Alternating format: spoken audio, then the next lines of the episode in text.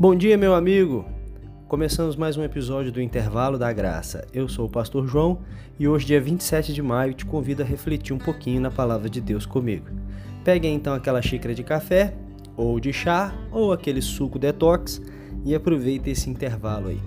Hoje nós vamos ler o que está escrito em 2 Coríntios capítulo 4, versículo 4 e versículo 6, que diz assim: O Deus deste mundo cegou a mente dos que não creem, para que não consigam ver a luz das boas novas não entendendo esta a mensagem a respeito da glória de Cristo, que é a imagem de Deus. Pois Deus é quem disse: haja luz na escuridão. É quem brilhou em nosso coração para que conhecêssemos a glória de Deus na face de Jesus Cristo. Você conhece alguém, ou talvez seja você mesmo, a gente tem que parar para pensar nisso, que não consegue enxergar o que está bem diante dos seus olhos? Eu acho que nós somos assim por muitas vezes. A gente vê, mas não enxerga ou enxerga, mas não vê, né? Esse texto fala de pessoas que não conseguem enxergar a realidade espiritual dos fatos. Por quê? O texto está dizendo que o Deus desse mundo cegou a mente das pessoas. Existe um inimigo espiritual que nós não vemos.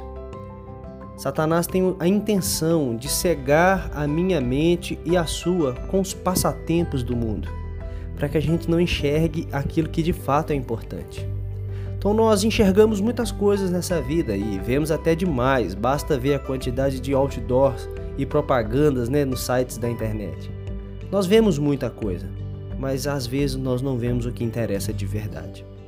E o texto está dizendo então que essas pessoas não creem no Evangelho porque não conseguem enxergar a glória de Deus no Evangelho.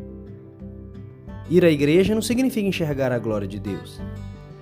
Agora, quando nós lemos a palavra de Deus e Cristo se revela a nós, pela sua luz, nós começamos a enxergar a glória de Deus.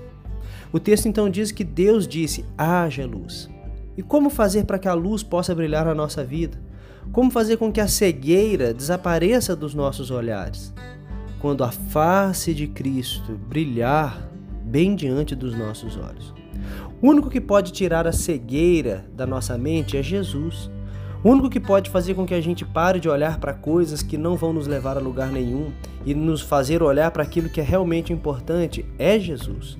O único que pode mudar os nossos pensamentos, o foco dos nossos olhares, o foco da nossa mente é Jesus. E como isso acontece? Quando a glória dele brilha sobre nós. Vou te dar um exemplo. O apóstolo Paulo mesmo era um homem que perseguia os cristãos porque ele só conseguia enxergar um mundo de trevas até que, no caminho de Damasco, a luz de Jesus iluminou seu caminho e brilhou de uma maneira que agora ele enxergava a glória de Deus. Eu e você podemos estar andando por aí nessa vida e não enxergando o básico. O básico é a glória de Deus. Peça a Deus para brilhar a luz de Jesus na sua vida. Peça a Deus para que a face de Cristo possa trazer luz na sua capacidade de enxergar as coisas, para que o mundo de trevas se torne um mundo de luz. A Bíblia diz que o Senhor é quem lança luz nas nossas trevas. Que o Senhor Jesus derrame luz na minha vida e na sua. Que os nossos olhares de trevas sejam trocados por um olhar de luz. Que haja luz na escuridão. Jesus te abençoe.